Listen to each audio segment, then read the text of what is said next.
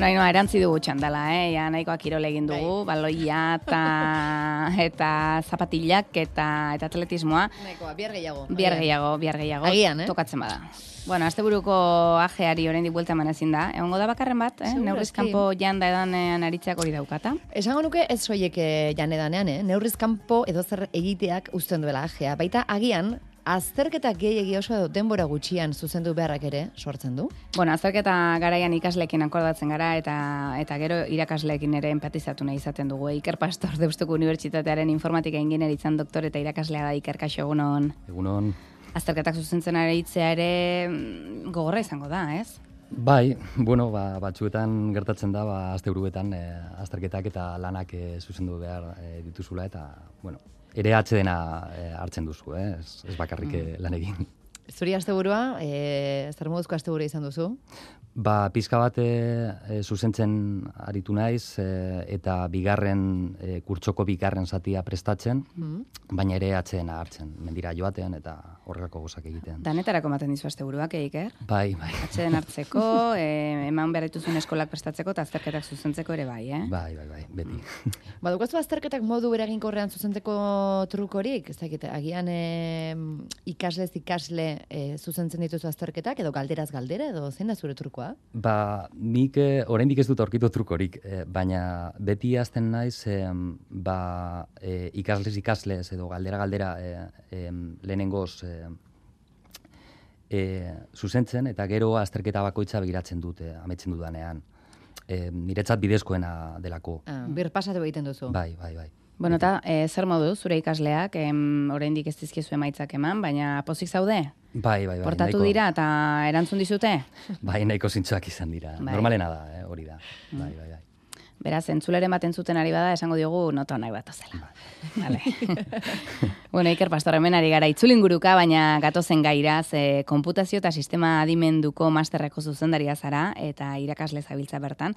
Adimen artifizialaren inguruan lanean ama urte dara matzazu Iker, zertzen ere ez genekin garaitik ari zinen ja, zu, e, honekin jolasean, Em, eta orain denon ahotan dagoen eh, gai hau, jakin nahi dugu, zuri ingeneri informatikoa zaren enean, noiz iritsi zaizun lehen aldiz? Ba, e, niretzat eh, azken kurtsoetan, gradua ikasten ari nintzenean, e, azken kurtsoetan, e, ba, Parisetik zetorren, uste dut, edo Frantzetik zetorren e, irakasle batek, e, zaren neuronalei buruz hitz egin e, zuen, eta e, ba, hasi ginen, ba, horrako gozei buruz e, egiten, batez ere. Sare neurolarekin, neuronalekin lotuta beraz, eh, adimen artifizialen lehenengo notizio horiek, eh, badukazu gogoan zera bilpenek eh, harritu zintuen edo harritu zaituen gehien, ze, em, ze lekutan ezarri izanak eh, harritu zaituen gehien? Bai, ba, adibidez, e, e, unibertsitatean hasi nintzenean e, hori doktore, doktorerarekin eta e, Durangoko burdin fundizio batean e, hasi ginen e, lan egiten. Bai. Eta bertan ba, ikusi genuen ba, aldagaiak emaitzak e, antzemateko onak e, zirela. Eta e, nahiko harritu, harritu zitzaidan horrelako, horrelako gazak iku- ikustea. Burdin fundizio batean erabiltzen zen em, adimen artifiziala esango dugu. Bai, Aha. bai, bai. bai. Eta zer lortzen zuten horrela? Aldagaiak zentzuk ziren em, ikusi, emaitza aurre ikusteko edo? Bai, bai, bai, e, emaitza aurre ikusteko eta e, horrela e, aldagai batean ba, arazo bat e, bazegoen, ba, aldatu aldatu alzuten. Mhm. Produktua amaitu baino baino lehen. Eta hor esan zenuen, ui, hau zerbait importantea da. Bai, Honek erabilpen asko izango ditu. bai, Mhm. bai, aplikazio asko dauka. Eta azken urte hauetan, e, adimen artifizialaren ze ertzek harritu zaitu gehien? Ba, agian e, GPT-rekin gertatu, gertatu dena eta e, sortzeko almena edo ez dakite sortzeko almena ondo ondo esan da dagoen ala ez, ze batzuetan e, pentsatzen dugu ba, gauzak e, ikusitakoa errepikatzen duela, Ja. baina e, nahiko, nahiko interesgarria da e, ematen ari di- dituen emaitzak. Mhm. Eta enpresetan, Iker, e, batez ere industrian adimen artifizialak izan duen eraginak e, ze gogoeta eragiten dizu? Ba, batez ere, ba, garrantzitsua dela lehiarkotasun, lehiarkortasunaren eta e, jasangarritasunaren aldetik, eta digitalizazioa e, bultzatzeko ere e, oso, oso garrantzitsua da ba, prozesuen hobekuntza eta horrelako gauzak e, ba, garatzeko e, industrian. Mhm. Zure ikasleek erabiltzea dute, eh? edo baldaukazuzuk, e, azterketetan txatkepeterik ez erabiltzeko em, Araurik edo. bai hori da, edo zelatatzeko sistemarik. E, azterketetan ezin dute erabiliz, e, e, klasean daude, klase barruan, eta bertan beti da, kontrola daukagu. Baina proiektuetan badakigu ba, erabiliko dutela. E, etxean badaukate, normala da. E, guk, e, nire partez ez dago txarto erabiltzea, e, baina erabiltzen baduzu, e, gauza konplezuagoak edo proiektu konplezuagoak egin behar dituzu, ze laguntza daukazu. E, niretzat ez da txarra, beti e, e, esaten dut kalkulagailu bezala dela. Mhm. Eta horrela erabili behar dela. Mhm. E, kalkulagailuak e, laguntzen digu e, ebazpenak oso azkar egiten, e, batuketak, e, biderkaketak, e, em, eragiketa, eragiketa matematikoak eta chat GPT ere erabili behar dugu modu berean, ez?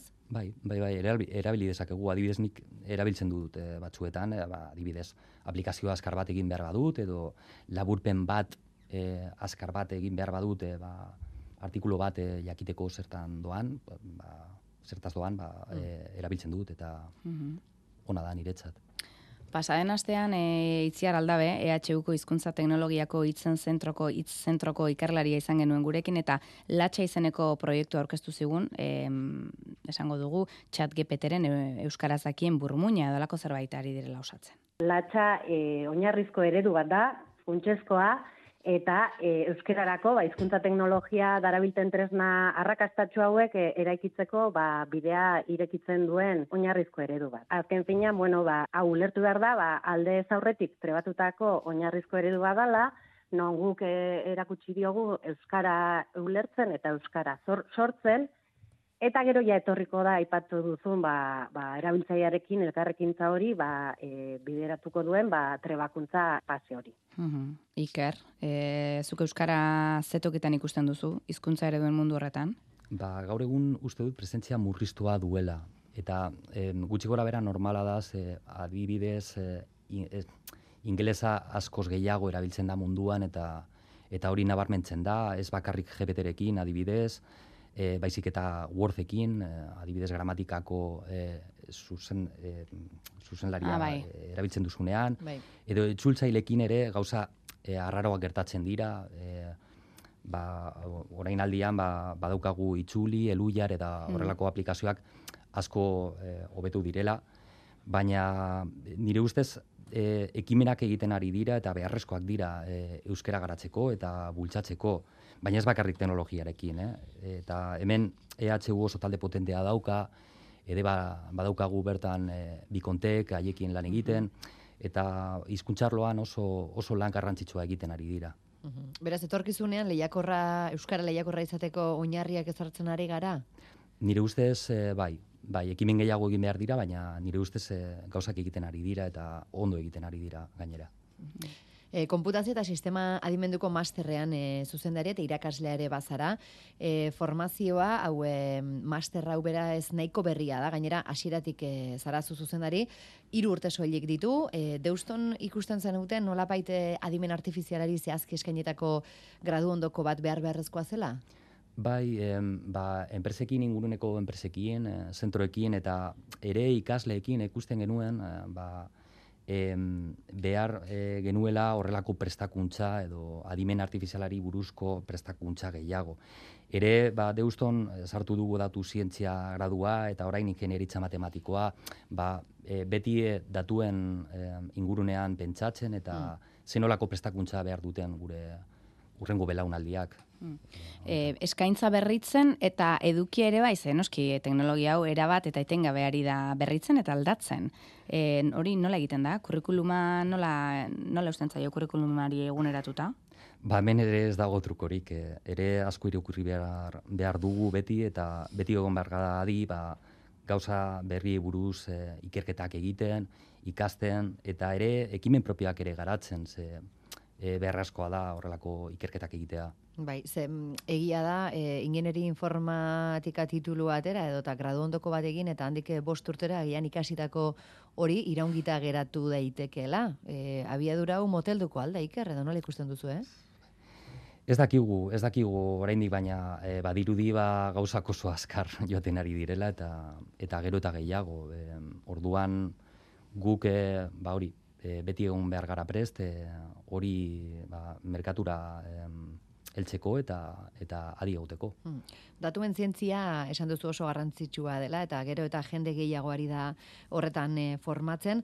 E, zuen e, ikasleen artean e, ze ikerketa aukera mota daude e, eskuragarri programaren barruan ikaslentzat eta ikasleak zer lotan lanean ikusten dituzu, eh? Ba, batez ere, e, konputazio eta adimen artifizialako e, e, gaietan edo teknikak e, gizartearen problematika errealei ba, erantzuna emateko e, erabiltzen dute e, edozein arlotarako. E, jende gehiena, lehenengo belaunaldiak, e, jende gehiena badago ba, tesia egiten, e, ez bakarrik deuston, ere HU edo beste unibertsitateetan eta beste zenturetan. Orduan, ba, arlo asko ukitzen ditu.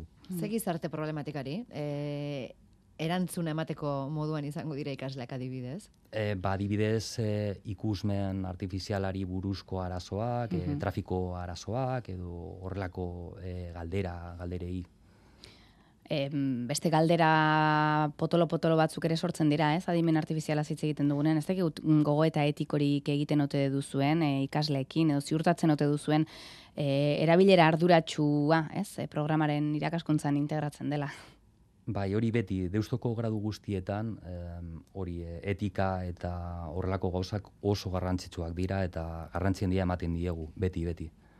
Beti ez bakarrik eritzen eta ez bakarrik eh, informatikan. Mm hori etxeko, etxeko gauza da. Mm. Zenbat ikasle dituzu gaur egun? E, gaur egun daukagu eta sortzi. Hogeita sortzi, urte beteko gradu ondokoa da, ez da? E, bai, Bai, urte ba, urte bakakoa. Aibatu duzu iker ikusmen artifizialarena, e, bertan ematen dituzuzu klaseak, e, teknologia berriak e, iritsiko aldira, irudi bat erakutsi eta giza ikusmen batek jasotzen duen informazio guztia jaso eta ulertzera, e, gure begi batek aina e, interpretatuko aldu ikusmen artifizialak? E, gutxi gora bera, e, badaukagu arazo batzuk eta badaukagu erronka batzuk e, horren e, horren inguruan, e, objektuen edo ekintzen zailkapenak, e, patroien identifikazioa, baina arazo e, gehiena dago e, esplikagarritasunarekin eta ereduen esplikagarritasunarekin. Ze batzuetan e, gauzak e, edo emaitzak ematen dizkigute, baina ez dakigu zergatik ematen digute horrelako emaitzak.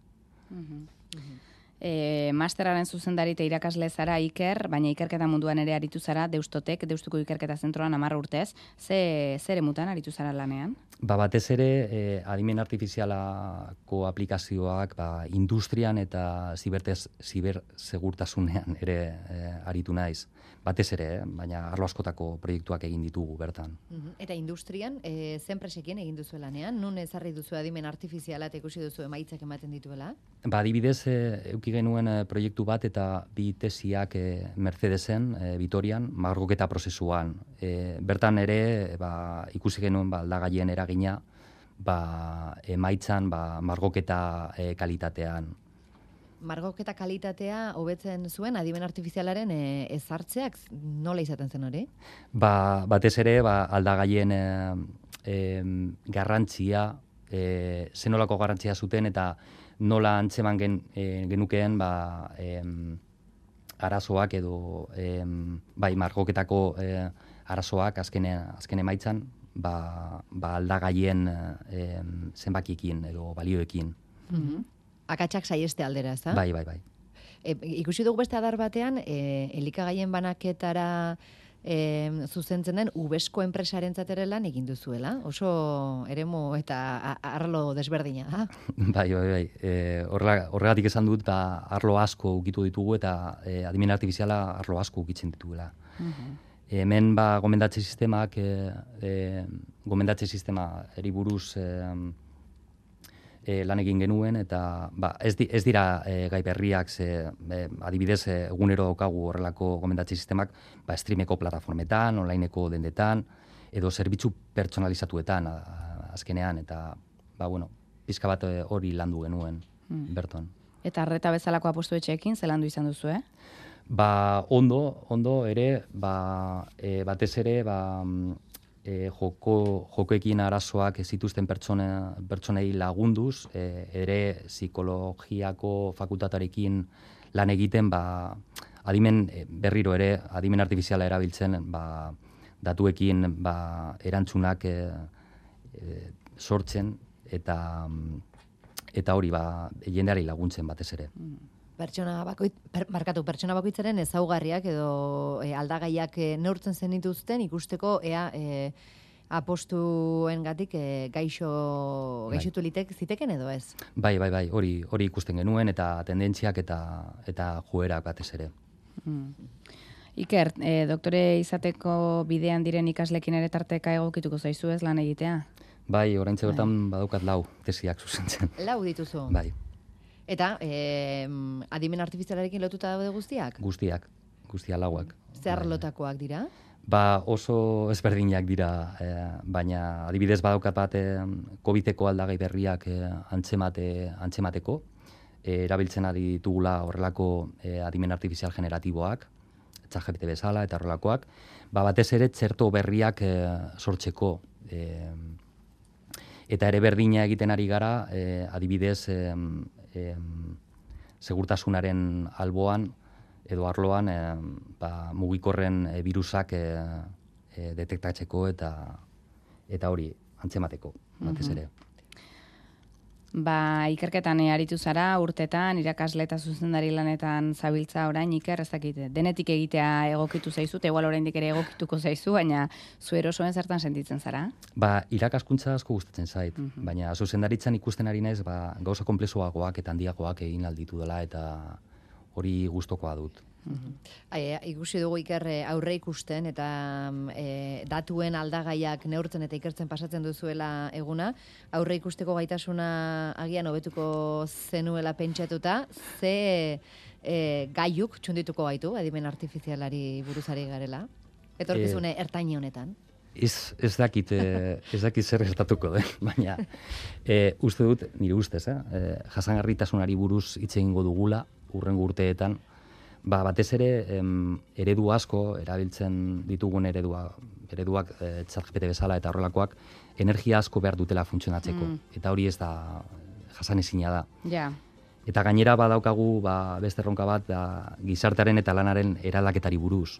Em, ba, oso garrantzitsua izango da prestakuntza, e, urrengo belaunaldiak prestatuta egotea, em, eta arlo asko ukituko ditu, ez bakarrik informatika eta ez bakarrik eh, ingenieritza ikusten ari gara egunero. Mhm.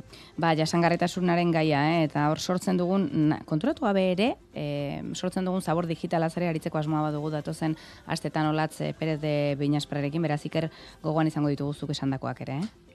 Vale. Eskerrik asko.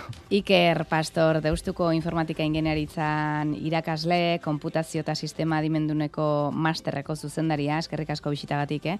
Orain zeingo duzu, deusturako bidea, oinez, ez? Bai. Bilboko egoitzatik, Bai, bai, bai, orantxe Bai. banoa, banoa berriro. mm, paseo polita daukazu, eh? Bai, bai, bai, oso polita. Gozatu, Venga, aio.